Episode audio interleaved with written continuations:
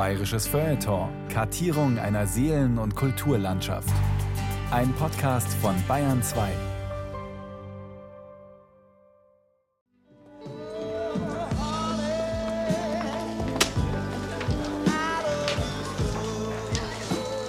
Komisch, gell? Da kannst krank sein, wie du magst. Und immer noch lockt das Weib. Ja, ja.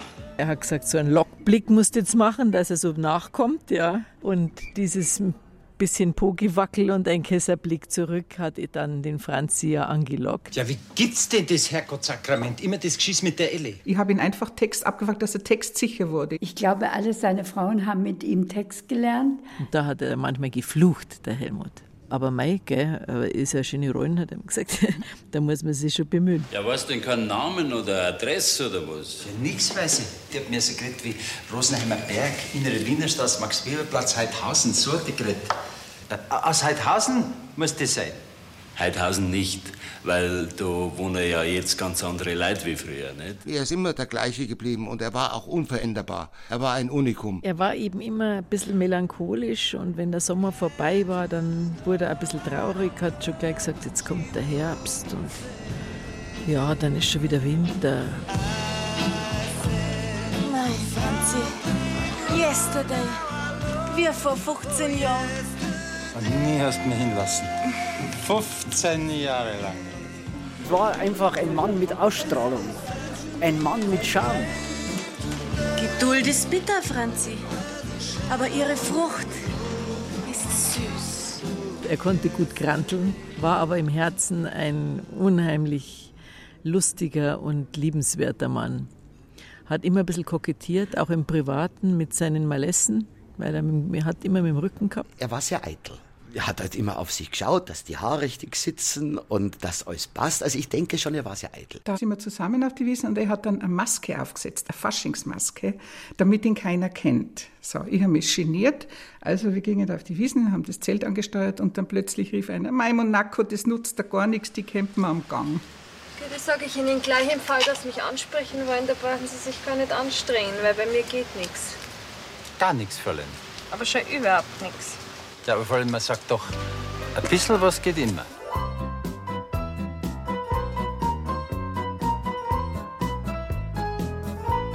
Sprotzel, Schau, wie Schau. Eine Hommage an den Schauspieler Helmut Fischer von Heidi Wolf und Michael Zametzer.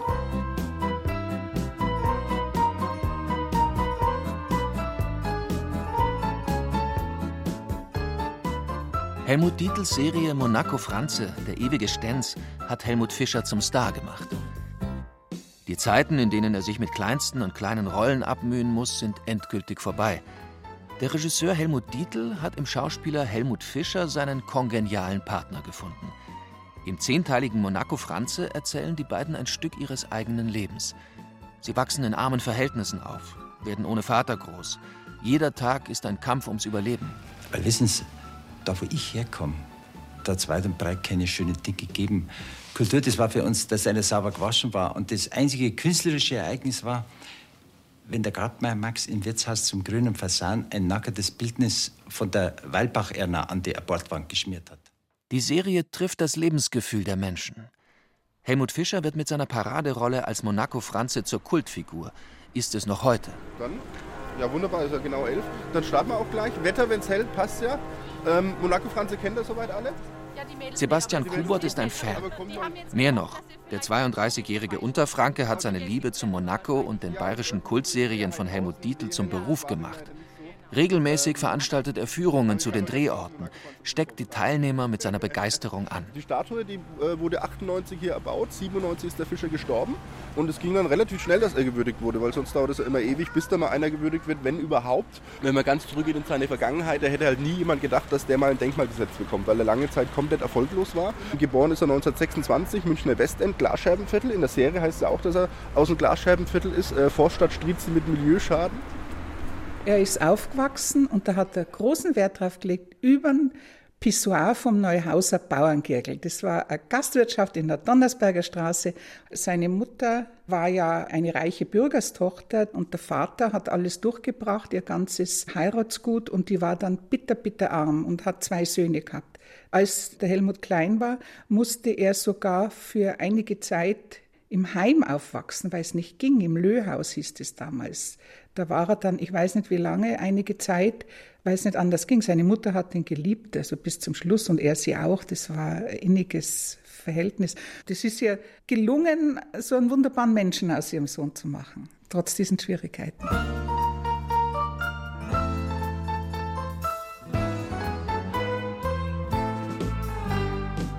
Als Helmut Fischer mit dem Monaco Franze zum Star wird, ist er 57 Jahre alt. Ein absoluter Spätzünder.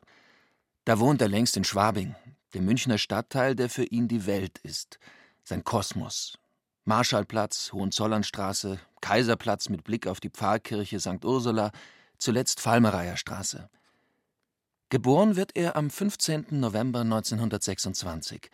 Er wächst als Gassenkind im Arbeitermilieu von Neuhausen an der Grenze zum Westend auf. Dass er auf der Straße groß wird, die alleinerziehende Mutter nie Geld hat, empfindet er nicht als Makel. In dieser Umgebung geht es allen so. Hier herrscht die Armut. Unwohl fühlt sich Helmut Fischer allerdings, als ihm die Mutter in Erinnerung an ihre gutbürgerliche Herkunft in Passau einen Pagenkopf verpassen lässt. Einen solchen Haarschnitt trägt in diesem Milieu niemand. Wohl aber Helmut Fischer wie seine Vertraute, die Drehbuchautorin Cornelia Willinger, anhand eines Fotos aus dem Nachlass von Gisela Fischer belegt, der Mutter von Helmut Fischer. Der Gesichtsausdruck spricht Bände. Da hat er sich furchtbar geniert, aber für die Mutter war das, sie war das nicht anders gewöhnt und dann hat er auch so rumlaufen müssen und das war für ihn die Hölle, weil da war er total anders als die anderen Gassenkinder. Alles voller Bilder. Muss ich schauen. Also da war er 13, finde schon erkennbar. Schwarz-Weiß-Fotos zeigen einen ernsthaften Buben mit braunen Augen, vollen Lippen und einem auch damals schon markanten Kinn. Er ist trotz aller Armut gut gekleidet. Sakko, gestreiftes Hemd, eine dunkle Krawatte mit einer Nadel im Knoten, extra fesch gemacht für den Termin beim Fotografen. Einen solchen gab es regelmäßig, wie die Bilder in der Schachtel belegen, die Mutter folgte damit offensichtlich einer Tradition, die in ihrer gutbürgerlichen Herkunftsfamilie in Passau üblich war. Man geht zum Fotografen. Gisela Fischers Vater Michael Atzinger betrieb eine Kupferschmiede und ein Installationsgeschäft, wie auf einer Urkunde in der Nachlassschachtel zu lesen ist. Der Stammbaum reicht bis in das Jahr 1595 zurück. Sein Großvater habe den Passauer Dom gedeckt, erzählt Helmut Fischer später im Freundeskreis. Die reichliche Mitgift von Mutter Gisela verprasst der leichtlebige Vater schnell. Dann lässt er seine Frau mit den zwei Buben sitzen. Um wenigstens ein bisschen Geld zu verdienen, spielt Gisela Fischer im Stummfilmkino Klavier. Sohn Helmut hat viel Zeit, sein Glasscherbenviertel zu erkunden. Vielleicht lernt er in diesem Milieu, was seine Schauspielerkollegin Michaela May später so fasziniert hat. Vor allen Dingen schauen. Das war sein größtes Hobby. Schauen. Höhere Schule, Studium. Nicht für einen jungen Mann aus dem Arbeitermilieu der 1930er und 40er Jahre. Helmut Fischer ist 13 Jahre alt, als der Zweite Weltkrieg ausbricht, aus dem sein Bruder nicht mehr heimkommt. Kurze Zeit besucht er die Münchner Fotoschule, wird in den allerletzten Monaten noch Soldat, trotz aller Tricks, die er probiert. Er trinkt Maschinenöl, um bei der Untersuchung als krank und untauglich eingestuft zu werden, klappt aber nicht.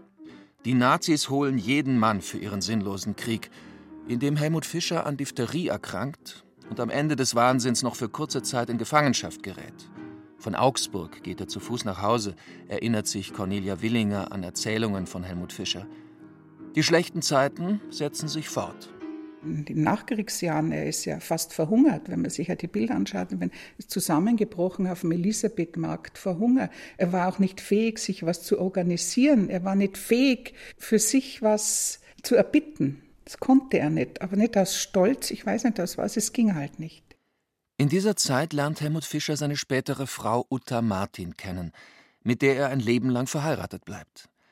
Sie kam als Flüchtling aus dem Sudetenland, ist von Beruf Tänzerin. München sollte für sie nur eine Durchgangsstation sein, denn die junge Frau wollte weiter nach Kanada.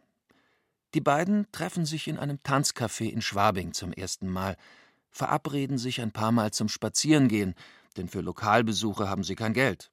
Schon gar nicht der spindeldürre Fischer, der immer einen Schal trägt, wenn sein einziges Hemd in der Wäsche ist. Er wollte was von ihr, aber sie hat an sowas gar nicht gedacht, weil ja die Auswanderung anstand. Und für sie war das überhaupt keine Option. Und er hat dann irgendwann Panik gekriegt, weil die wäre dann irgendwann weg gewesen, dann wäre es vorüber. Und dann hat er irgendwann bei ihr angerufen und hat am Telefon gesagt, ja, wenn du meine Liebe nicht erwiderst, dann gehe ich ein und hat wieder aufgelegt. Und sie war ganz durch den Wind, hat gar nicht gewusst, was jetzt los ist. Und dann hat kurz danach ein guter Freund von ihm bei ihr angerufen und hat gesagt, ja, der Helmut, der isst jetzt schon seit Wochen nichts mehr, kümmere dich doch mal um ihn, sonst geht er wirklich noch ein. Und dann hat sie äh, sich erstmal Sorgen gemacht, weil er nichts isst. Und äh, ich habe ein Hochzeitsfoto von dem, wo man sieht, dass es berechtigt war, dass sie sich Sorgen gemacht hat, weil er sowieso sehr dürre war in der Zeit. Und dann war es so, sie hat ihm einen äh, Fresskorb zukommen lassen mit einem Zettelchen drin, wann und wo die sich jetzt als nächstes treffen. Ist dann mit einem Bus hingefahren, ist ausgestiegen, hat ihn mit einem Blumenstrauß in der Hand gesehen, hat in dem Moment gedacht, okay, das ist er. Der Mann für ein ganzes Leben. Uta Fischer hat immer an das Talent ihres Partners geglaubt, einen Bürojob angenommen, um sich und ihrem Mann die Existenz zu sichern.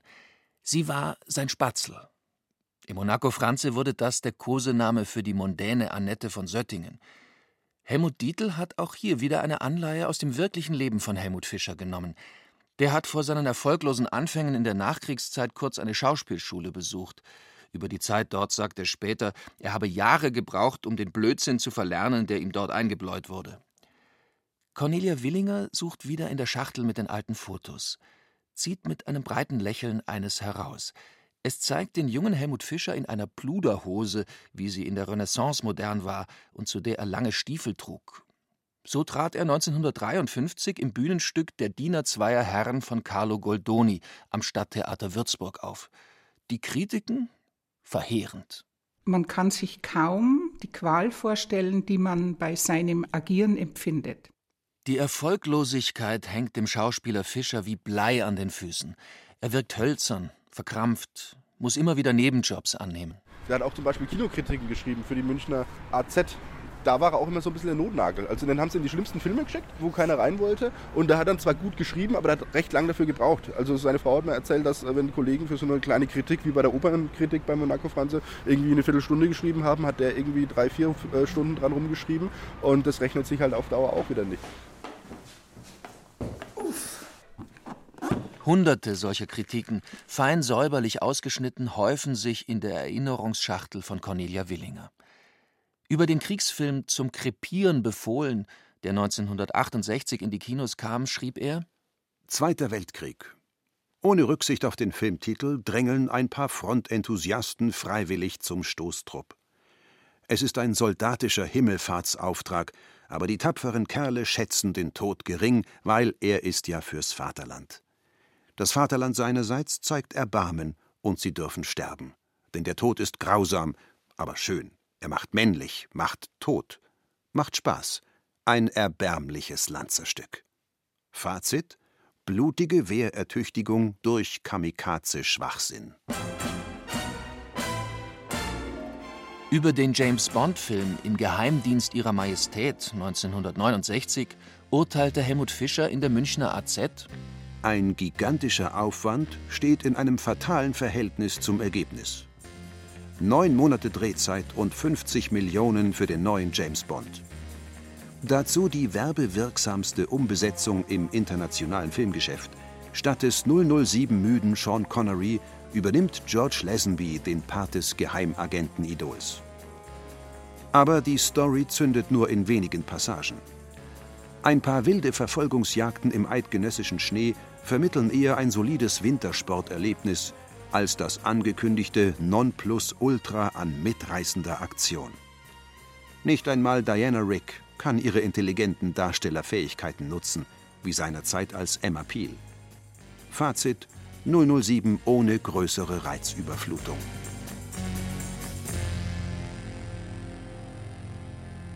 Auch als Autor des französischen Männermagazins Louis versucht sich Helmut Fischer das war 1977. Den Lesern wird er in Heft 4, das erstmals auch in deutscher Sprache erschienen ist, als biederer Assistent des Tatortkommissars Gustl Bayerhammer vorgestellt. Sein erotischer Essay heißt Die Linde, der Rudolf und ich. Er und sein Freund Rudolf beglücken gemeinsam die 24-jährige Linde in der Wohnung der Mutter, die sich zu einem kurzen Mittagsschlaf zurückgezogen hat. Ein pikanter Ausschnitt aus dieser Kurzgeschichte mit wahrem Hintergrund.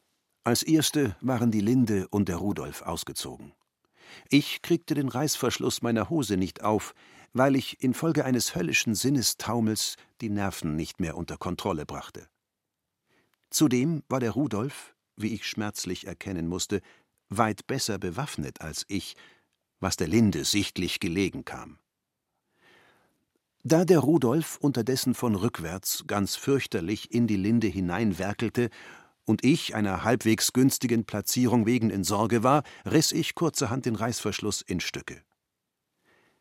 Durch die einzigartige Geschicklichkeit der Linde im Zusammenhang mit einer kunstreichen Fingerfertigkeit glückte es mir noch wenigstens eine einigermaßen zufriedenstellende Position einzunehmen.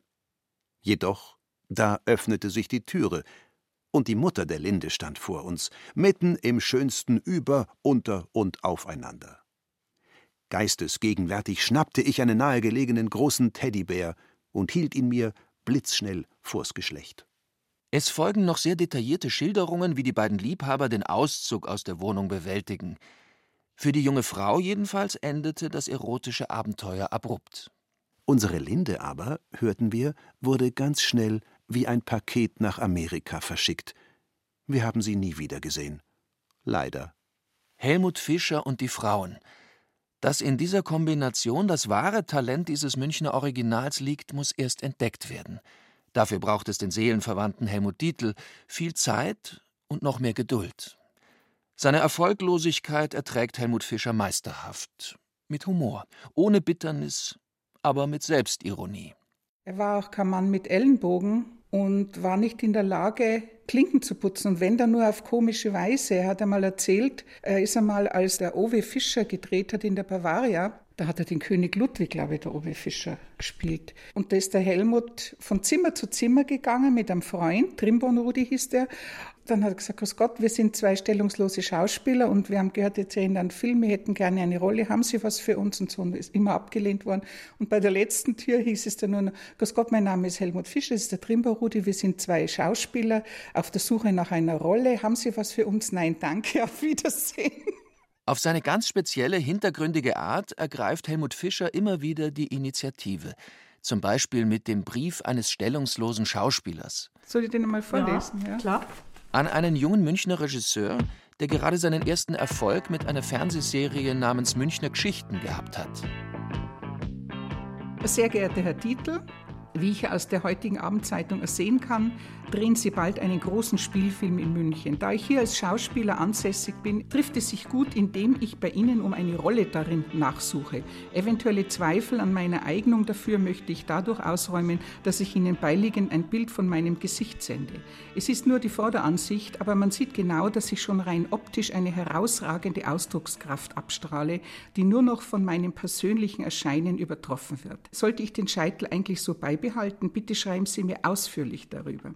Mein mimischer Begabungsbogen ist weit gefächert und bietet so alle Chancen für eine gedeihliche Zusammenarbeit während der Dreharbeiten. Als Hinweis, sehr überzeugend habe ich seinerzeit am Stadttheater Leitmeritz einem Bettnässer Profil verliehen. Falls Sie beabsichtigen, einen solchen in Ihrem Film auftreten zu lassen, wäre ich sehr interessiert, natürlich nur dann. Zeitlich gesehen stehen Ihnen meine Termine jederzeit zur Verfügung, sodass Sie sich nicht ängstigen sollten, Sie müssten den Film womöglich ohne mich zurechtwursteln. Schicken Sie mir umgehend das Drehbuch, wenn Sie nicht wollen, dass ich absage.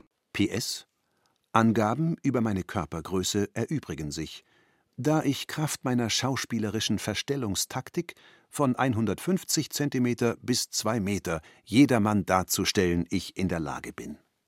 Briefe, verfasst mit dem speziellen Fischerhumor, erhalten auch andere Regisseure. Nur einer antwortet: Michael Kehlmann. Er bringt ihn im Tatort als Assistent von Kriminaloberinspektor Feigl alias Gustl Bayerhammer unter.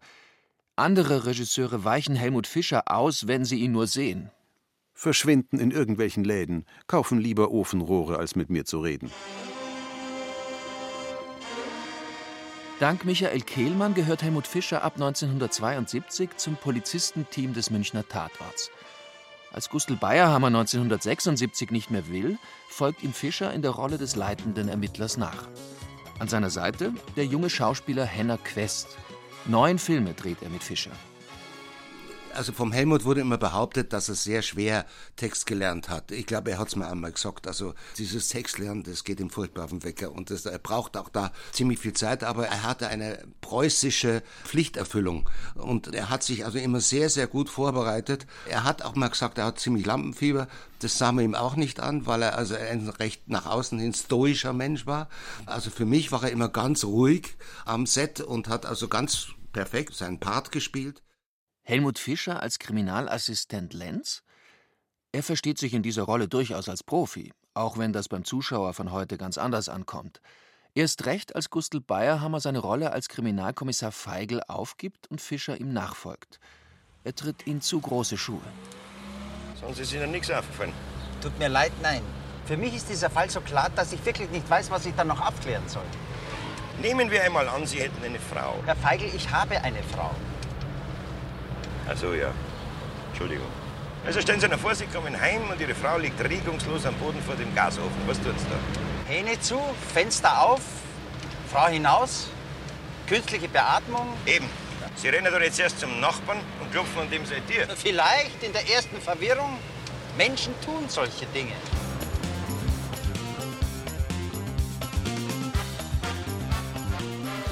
Also ich glaube, das Ernste, das hat ihm Schwierigkeiten gemacht, nicht? Es wäre viel besser gewesen, das habe ich irgendwo mal gelesen, wenn diese Linie, die vorgesetzt war durch den Bayerhammer, nicht? Wenn die also vollkommen auf ihn neu zugeschnitten worden wäre und er so eine Art Columbo äh, hätte spielen müssen. Also dieses komische Element, das hat er da gar nicht ähm, bedienen dürfen, nicht? Das wäre, ich glaube, viel erfolgreicher geworden, wenn er so ein bisschen so einen vertrottelten oder mit einem äh, Trenchcoat, der immer schlappert, so wie der Colombo eben oder irgend. Da hätte seine Komik ausspielen können, dann wäre, glaube ich, der Tatort noch, noch viel, viel interessanter geworden. Was haben Sie gemacht mit ihm? Ist schon gut, Sie müssen nichts sagen. Kommt denn der Notarzt, verdammte? Der Mann kann einen Schädelbasisbruch haben. Sie, der Mann kann tot sein, bis der Arzt kommt. Was haben Sie mit ihm gemacht? Er war ja auch ein sehr ängstlicher Mensch, nicht? Und er war ein Pessimist und darum ist er auch immer so früh gekommen, weil es könnte ja ein Stau sein oder sonst irgendwas. Also er war sehr ängstlich. Und ein grottenschlechter Autofahrer, ja. Er hat die Spur gewechselt, ohne zu schauen. Man war dann froh, wenn man überlebt hat. Er musste am Anfang immer das Dienstauto fahren und da wurde er so nervös, es könnte was passieren, auch aus Angst, wie gesagt, dass er aus Nervosität alles falsch gemacht hat. Da hat er die Scheibenwischer bedient und das rückwärts gefahren anstatt vorwärts. Also so musste ich dann das Dienstauto fahren und das war wirklich schwierig, weil die haben bei den Aufnahmen dann zum Teil eine Kamera vorn auf den Kühler gesetzt und eine rechts und eine links, einmal Fahrertür und Beifahrertür. Manchmal saß sogar noch ein Kameramann drauf und dann war das Auto links und rechts zwei Meter breiter, nicht? Und so musste man wirklich durch den Stadtverkehr Münchens fahren. Fischer ist froh über den Tatort, merkt aber auch, dass die Rolle nicht so richtig zu ihm passt. Er bittet deshalb Patrick Süßkind, Patrick, schreib mir doch bitte einen Tatort, dass ich mal ein gescheites Buch habe. Schreib doch einen Tatort. Und der Patrick Süßkind hat gesagt, nein, er hat keine Zeit, er schreibt gerade an einem Buch. Und der Helmut hat gesagt, mein Gott, jetzt schreibt der ein Buch, da verdient er doch nichts, der soll doch mir einen gescheiten Tatort schreiben, da verdient er wenigstens was. Und dieses Buch war dann das Parfum. Und da hat der Helmut Fischer dann auch ein Buch gekriegt von ihm mit der Widmung, darum konnte ich dir damals den Tatort nicht schreiben. Neben dem Tatort gibt es noch weitere Rollen. Ende der 1970er Jahre verschafft ihm sein alter Freund, der Drehbuchautor Franz Geiger, eine Rolle in der BR-Serie Der Millionenbauer. Die Geschichte eines Bauern, der zum Immobilienspekulanten wird. Fischer gibt an der Seite von Walter Sedelmeier den Reiter Lois, einen windigen Handlanger vom Hartinger Bauern. Bist du mein Freund oder nicht? Jawohl, bin ich. Einer von meinen Besten. Das sagst du. Jawohl, das sag ich ihm. Mein bester Freund. Das war vor 20 Jahren. Na also. Schau. Ich hab schon mal einen Zeitungskiosk geführt. Und Mühldorf ist kein kleiner Bahnhof, das kannst du mir glauben. Ich habe einen Steherschrank gehabt, dann einen erstklassigen Devotionalienhandel, war im Autogeschäft tätig und so weiter. Da kann, Da kann ich dir jetzt das ganze Schriftliche für dich machen und die Buchhaltung führen. Jetzt, wo du deine großen Geschäfte machst oder nicht. Leben und leben lassen. Jetzt endlich kommt Helmut Dietl ins Spiel. Seit dem vergeblichen Bittbrief an ihn sind Jahre vergangen. Dann aber findet in einem Café in der Leopoldstraße die schicksalhafte Begegnung statt. Also Dietl war damals mit der Barbara Valentin verheiratet und der Helmut hat mit der Barbara Valentin Theater gespielt und die gingen an einem schönen Sommertag vorbei in der Leopoldstraße und da saß der Helmut Fischer. Die Barbara ist dann zu ihm hin und da haben sie geredet und sagt der Helmut, komm, setzt euch doch her, das Wetter ist so schön.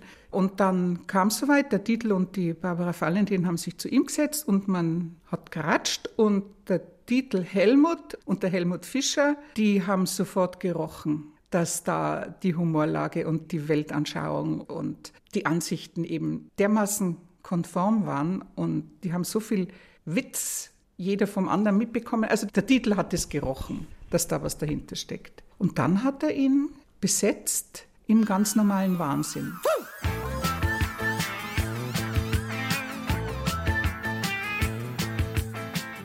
Der ganz normale Wahnsinn Helmut Dietls Geschichte dreht sich vor allem um eine Frage.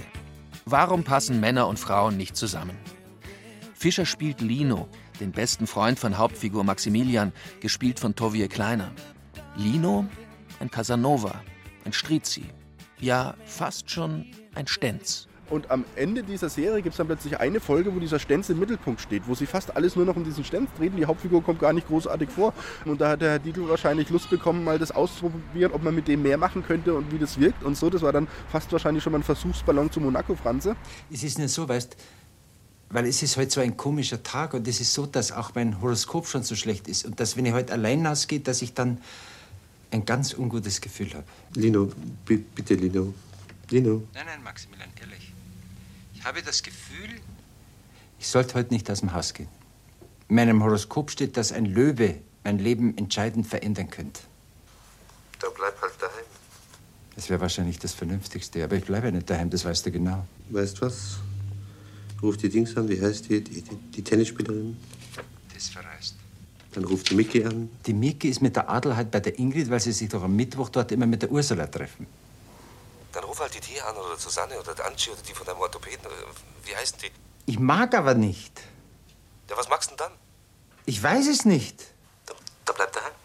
Also gut, bleibe ich daheim. Servus.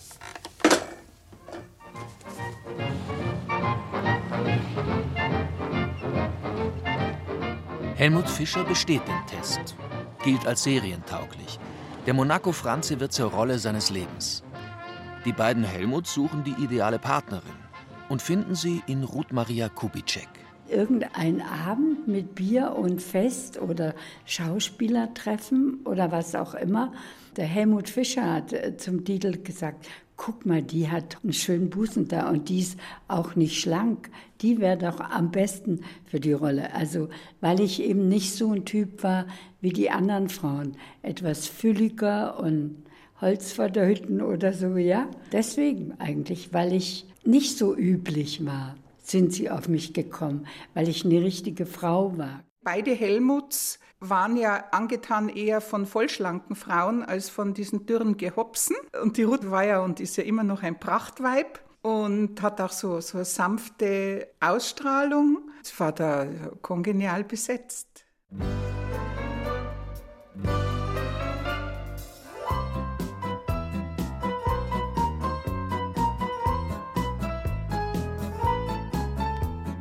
Helmut Dietl weiß, was er seinen Schauspielern abverlangen kann. Helmut Fischer kann nicht improvisieren. Änderungen im Text sind ihm ein Gräuel. Der Regisseur holt trotzdem das Beste aus ihm heraus, verhält sich als liebevoller Dompteur. Liebevoll gerät auch der Grundton der Serie Monaco Franze. Das empfindet man bis heute so. Warum sonst sollte jemand eine Stadtführung zu den Drehorten einer Fernsehserie buchen? Was macht den Reiz aus, dass man es immer wieder anschaut? Ich weiß ja, das ist so ein wahnsinniger Charme, den diese Serie hat. Ja, die Zitate sind halt auf dem Punkt irgendwie, ja. Also man könnte es nicht besser sagen und man könnte es eigentlich auch nicht amüsanter sagen. Helmut Fischer wird über Nacht zum Star. Der Monaco Franze, seine Welt, seine Figuren sind Tagesgespräch nach der ARD-weiten Erstausstrahlung der Serie am 2. März 1983. Ich weiß nur, in einer Drehpause hat er mal zu mir gesagt, Henna, ich hätte ja nie geglaubt, dass ich noch einmal berühmt werde, nicht? Und da lief der Monaco Franz schon und da war er schon sehr berühmt und das hat ihn erst einmal umgeworfen. Er war richtig selber verdattert, dass sowas ihm noch passieren kann. Er hat es aber nie raushängen lassen. Er ist nie ein nach außen hin sich als starr gegeben oder so irgendwas, sondern es war ihm eher peinlich. Das fand ich aber sehr sympathisch bei ihm, ja. Und er hat sich auch nie verändert. Und da muss ich Ihnen jetzt einen Fanbrief vorlesen nach Monaco, Franzi. Und zwar von einem jungen Mann, der war elf Jahre damals, das war 96, hat er den Brief. Lieber Helmut Fischer, ich wünsche dir nochmals alles Gute zum 70. Ich hoffe, du bist gesund und munter. Wie geht es dir? Machst du noch viele Filme oder bist du schon Opa? Mein Vater hat gesagt, weil du so schön bist, hast du immer viele Frauen. Also warum sagt dann Papa, man darf nur eine Mama haben? Bitte schreib mir zurück, weil ich auch Geburtstag habe und ein großes Foto mit Widmung von dir möchte. Alles Gute, dein Fan Wolfgang, elf Jahre. Figur und Schauspieler sind nun endgültig miteinander verschmolzen.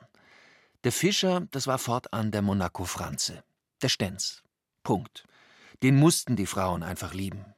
Ach, wenn Sie doch früher mal mein Geliebter gewesen wären. Nun sind Sie 70 und ich 71. Nix geht mehr. Wir hätten so gut zueinander gepasst. Und Sie sehen gut aus und sind trotzdem klug und sympathisch. Und ich war schön und trotzdem klug und nett. Das Leben ist gemein. Es grüßt Sie mit Bedauern über versäumte Freuden, Ihre bla bla.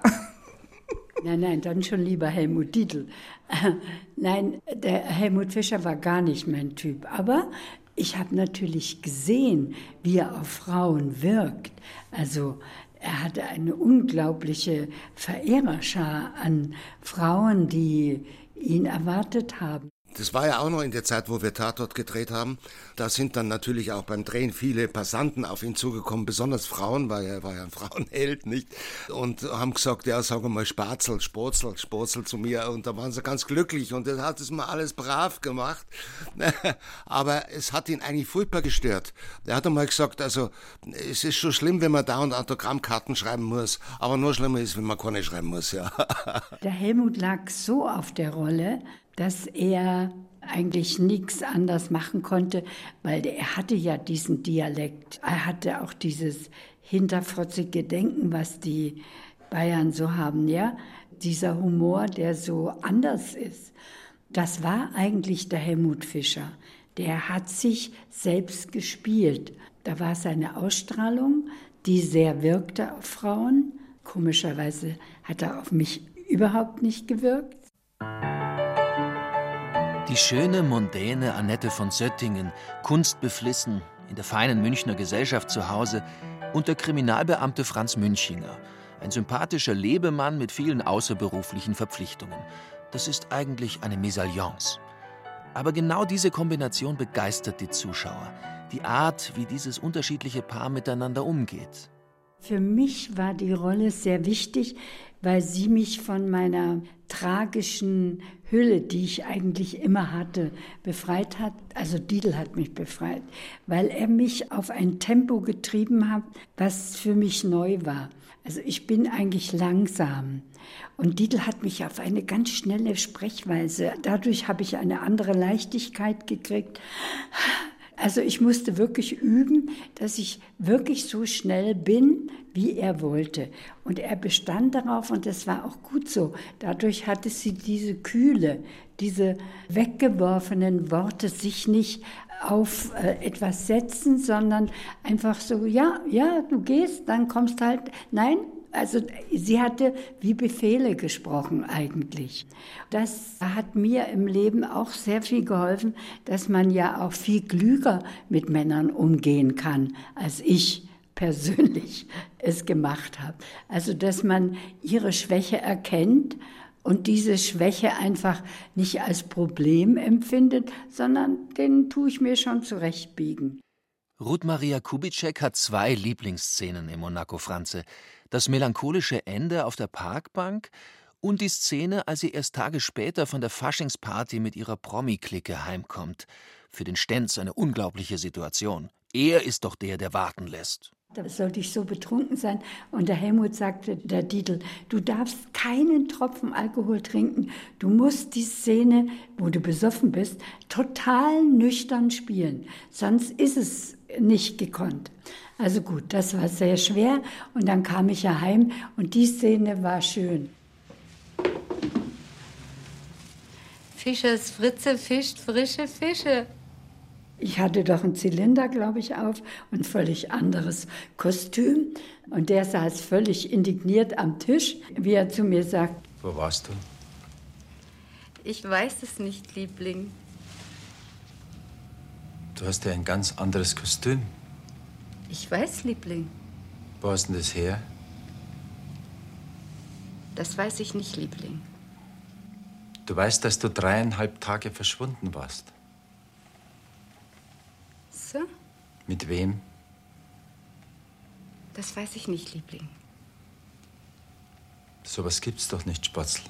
Doch, Liebling.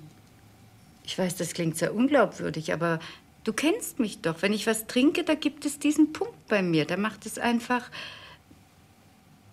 Bumm. Wenn ich was trinke, dann macht es einfach bumm. Also diese Leichtigkeit, das war sehr schön. Ich mag ihn einfach vom Typ her. Wenn man sich so eine Begegnung vorstellen würde, wie die gewesen wäre. Wäre interessant gewesen, Ja. weil er ja doch die Mädels ganz gern angesprochen hat und das vermisst man ja heutzutage. Man wird nicht mehr angesprochen. Ne? Weder wird man angesprochen, noch wird einem was ausgeben. Also das charmante Ansprechen. Ja, genau. Könnten Jüngere noch was lernen bei Monaco Franz. Ja, durchaus. Also zumindest vom Start. vom Start weg. Sowas möchte ich jetzt nicht als Mann daheim haben. Aber so für als Zuschauer war das natürlich amüsant. Ja.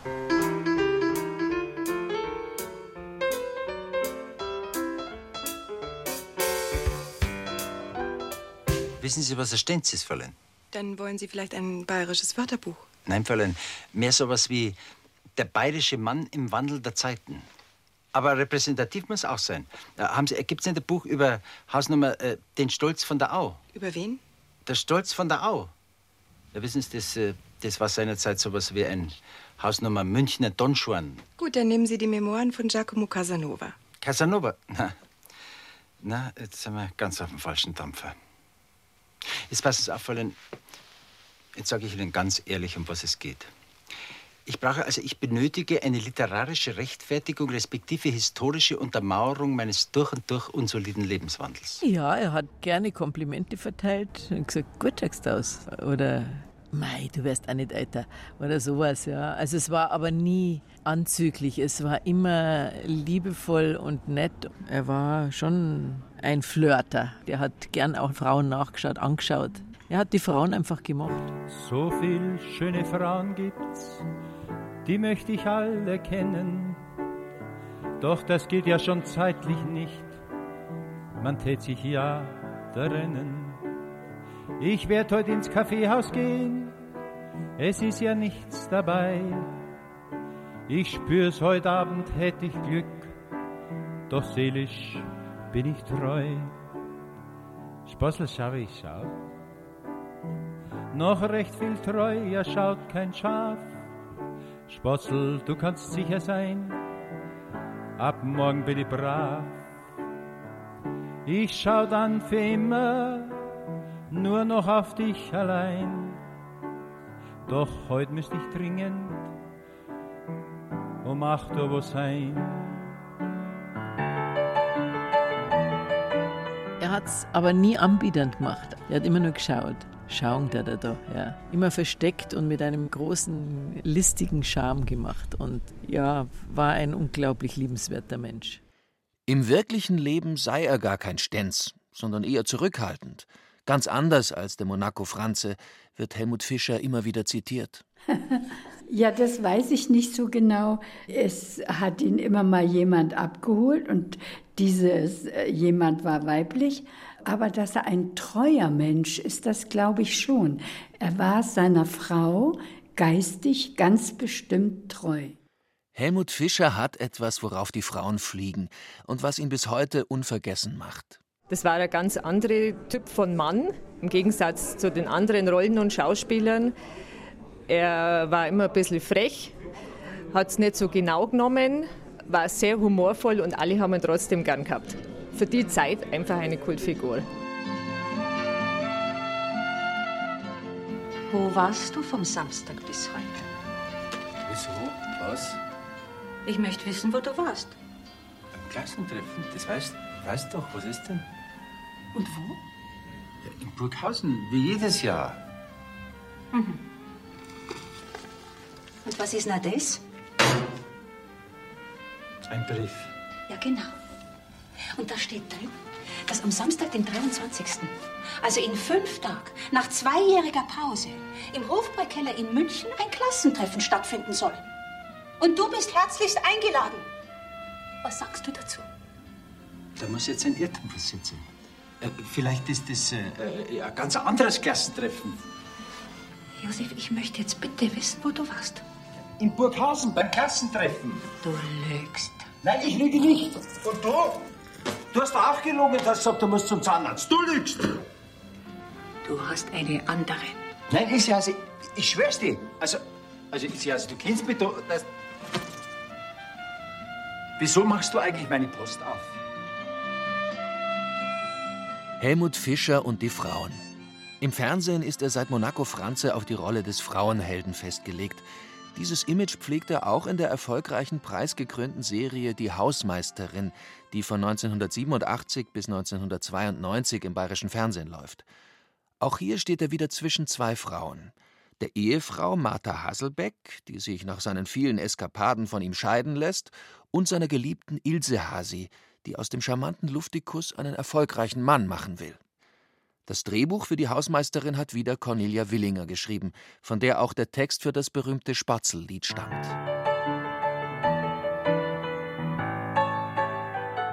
Komponiert hat das Lied Klaus W. Redel. Er möchte den Schauspieler als Interpreten für sein Christi alter Spezi Hab die lang schon immer gesehen gewinnen. Helmut Fischer aber will das nicht singen, zieht den Spatzeltext aus der Tasche.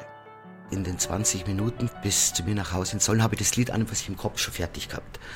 Und es ging dann also rasend schnell. Am selben Tag habe ich dann noch eine Demo gemacht, das dem Helmut dann zugeschickt und er war also dann ganz angetan und ganz begeistert. Sechs Tage nach dieser ersten Begegnung, am 20. September 1983, kommt Helmut Fischer zur ersten Probeaufnahme zu Klaus W. Redel nach Sollen. Die Original-Tonbandaufnahmen von damals sind noch erhalten. Im Sommer ist besonders schlimm, denn wenn die Nächte lau, dann sieht man gleich viel mehr vom Weib. Und ich steh da und schau. Dann spricht's mir mein Gewissen rein, heut bin ich noch dabei. Ich kann jetzt nicht zum Spatzelheim, doch seelisch bin ich treu. Man musste nichts tricksen oder irgendwie. Er hat das in einem Fluss durchgesungen. Das haben wir halt ein paar Mal probiert. Und dann haben wir halt die beste Spur rausgesucht und rausgenommen. Er war ein sehr pünktlicher Vollprofi und sehr zuverlässig. Und er hat das auch alles ganz ernsthaft gemacht. Wir hatten riesen Spaß bei den Proben, haben dann also verschiedene Tonarten ausprobiert, wo er dann am Abend angerufen hat und gesagt, aber kann man jetzt dann vielleicht doch die andere Dur nehmen? Hat er gemeint, die andere Dur war dann doch besser. Die Schauspielerin und Schlagersängerin Heidi Brühl produziert in ihrem Musikverlag die Single Spatzel, schau wie ich schau. Die offizielle Präsentation erfolgt am 29. Oktober 1983 im Olympiastadion beim Lokalderby FC Bayern gegen den 1. FC Nürnberg. Der Helmut Fischer sollte da einen Penalty schießen, also die amerikanische Form des Elfmeters, wo man am Mittelkreis anläuft auf den Torwart. Und dann hat er mich ein paar Tage vorher angerufen und gesagt, Klaus, kannst du mir sagen, wer einen Penalty schießt? Und dann sind wir also raus nach Bayerbrunn, so ein abgelegener Fußballplatz. Ich habe noch einen Späßel von mir, einen Torwart besorgt und habe ihm halt dann gezeigt, wie man Penalty schießt. Ich habe gesagt, Helmut, wichtigst ist Flachschießen. Nicht halb hoch, halb hoch ist ein gefundenes Fressen für einen Torwart. Und hoch, das ist gefährlich, da schießt möglicherweise drüber. Also flach am Torwart vorbei. Und dann haben wir uns getroffen am Tag des Spiels in den Käferhallen. Der Reinhard Fendrich war dabei auch, Heidi Brüll. Und er ist gekommen und hat die Fußballshow gehabt. Dann sind wir also ans Fußballstadion hinausgefahren. Er hat sein Penalty geschossen, hat den Penalty auch souverän verwandelt. Wir mussten natürlich früher das Stadion wieder verlassen, weil den hätten sie ja sonst irgendwo zerrissen. und sind dann in den Königshof. Königshof München, ja, drei Sterne Restaurant mit rotem Teppich. Und er hat immer noch die Fußballschuhe. Als richtige Fußballschuhe mit Noppen, ja, zum Anzug, ja. Und dann habe ich schon gefragt, hab gesagt, also Helmut, du hast jetzt den ganzen Tag die Fußballschuhe. Dann hat er gesagt, er würde es tunlichst vermeiden, sich öfters als einmal am Tag zu bücken. Und er bindet bloß einmal am Tag die Schuhe. Weil er wegen seines kaputten Rückens massive Schmerzen hat. Sein typischer schlachsiger Gang kommt auch von diesem Bandscheibenvorfall. Trotzdem schießt er im Olympiastadion den Penalty weil er so abgemacht und er zuverlässig ist. So hat ihn Klaus W. Redl kennengelernt, der für ihn auch das Lied vom Stenz komponiert hat, weil jede Platte eine B-Seite braucht. Es ist nicht leicht, ein Stenz zu sein und immer up to date. Man muss halt laufend lässig sein, den ganzen Tag, wenn es geht. Man darf nicht müde sein und nicht fad und immer auf der Hut. Man muss wissen, wo die Mädchen sind, wo sie am meisten tut. Er muss gepflegt und locker sein, beim Stenz ist das der Brauch. Muss stets nach allen Mädchen schauen, gut riechen muss er auch. Dann ist noch wichtig die Figur, ein Bauch dürfte halt nicht sein. Hat er ihn doch, so schlimm ist nicht, er zieht ihn einfach ein dieser Nimbus von Monaco Franze, er war überhaupt nicht dieser leichtlebige Hallodri. Es war ein sehr tiefsinniger, hochprofessioneller und ein großartiger Schauspieler, weil sonst hätte er das nicht so spielen können. Viele Leute sagen, der Titel hat ihm die Rolle auf den Leib geschrieben. Mit Sicherheit in irgendeiner Form, aber er war nicht dieser Hallodri. Also auch nicht dieser Draufgänger, er war also äußerst reserviert und höflich, wohlerzogen, ein Gentleman, ja? Ein Grand Seigneur, würde ich sagen. Ein bayerischer Münchner Grand Seigneur. Und ein Mensch mit einer klaren Haltung. Helmut Fischer engagiert sich Zeit seines Lebens politisch und sozial. Cornelia Willinger sucht wieder in der Schachtel mit den alten Fotos. Eines davon zeigt den Schauspieler auf dem Berliner Flughafen Tegel zusammen mit Hildegard Hambrücher. Die streitbare, modern denkende Politikerin hat 1994 für das Amt des Bundespräsidenten kandidiert und Helmut Fischer ist dort Wahlmann der bayerischen SPD. 1994 und 1996 unterstützt der Schauspieler die SPD-Politikerin Renate Schmidt im Wahlkampf. Er zeigt Flagge, mischt sich ein er konnte nicht anders. Das musste sein. Er wollte sich da nicht hervortun, sondern das war seine Leidenschaft, seine Überzeugung. Und wenn es notwendig war, hat er einen Mund aufgemacht, auch mit dem Wissen, das könnte ihm schaden. Und manches Mal hat es ihm auch geschadet. Wie beim Wahlkampf für Renate Schmidt, der roten Renate. Das bayerische Fernsehen reagiert damals empört auf das Engagement des beliebten Schauspielers, setzt die geplante Serie Peter und Paul ab. Helmut Fischer geht mit dem Drehbuch zu Karl Spieß, einem befreundeten Produzenten. Der steigt ein und RTL strahlt die 14 Geschichten um zwei Bürgermeister im Chiemgau aus, die sich in liebevoller Abneigung verbunden sind. In den Hauptrollen Helmut Fischer und Hans Klarin.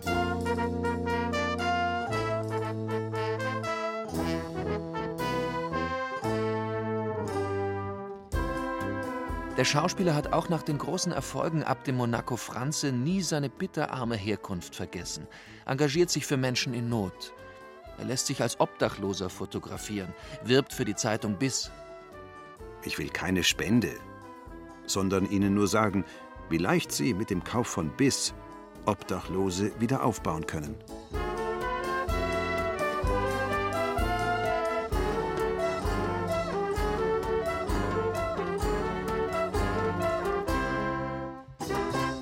Helmut Fischer ist 57, als er mit Monaco Franze den Durchbruch als Schauspieler schafft. Bis Anfang 50 habe er nicht einmal das Geld für die monatliche Miete verdient, gesteht er einmal. Der Erfolg kommt spät.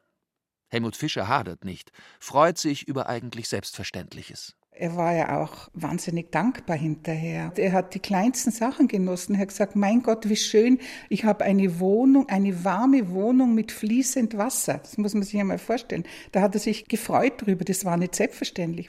Als Helmut Fischer am 15. November 1996 im Freundes- und Kollegenkreis seinen 70. Geburtstag feiert, ist er todkrank. Er hat Krebs. Vorsichtig lässt er anklingen, wie es um ihn steht. Das Leben macht sicher mehr und mehr aus dem Staub. Immer wieder zieht sich der Schauspieler in die Klinik von Julius Hacketal an den Chiemsee zurück. lässt sich dort für Dreharbeiten wieder einigermaßen fit machen. Er hat das Ende vor Augen.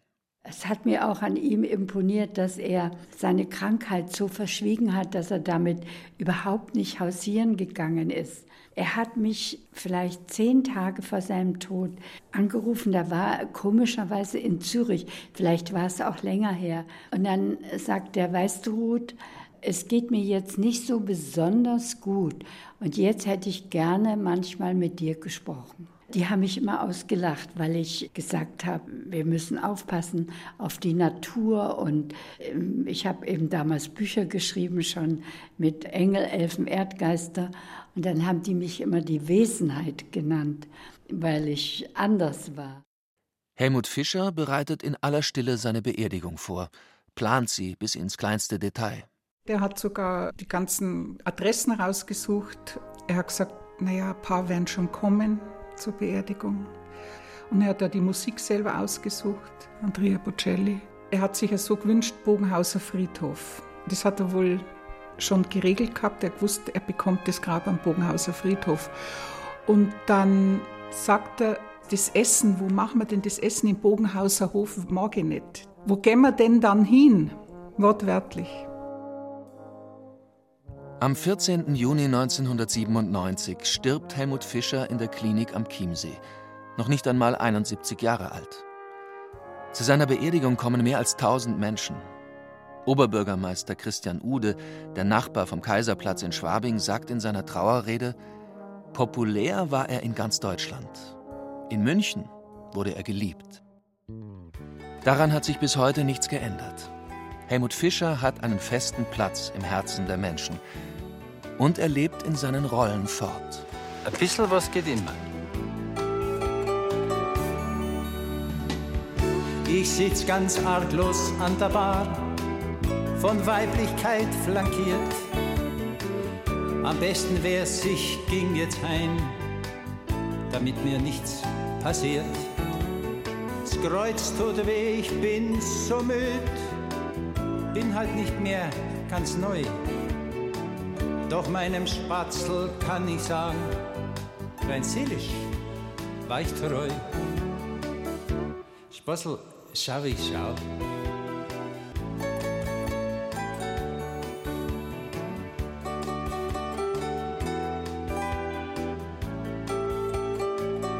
Spurzel, schau, wie ich schau. Eine Hommage an Helmut Fischer. Heidi Wolf und Michael Zametzer erinnerten im bayerischen Feuilleton an den unvergessenen Schauspieler. Es sprachen Heiko Rupprecht und Peter Veit. Ton und Technik Susanne Harassim, Regie Sabine Kienhöfer. Eine Produktion des Bayerischen Rundfunks 2016.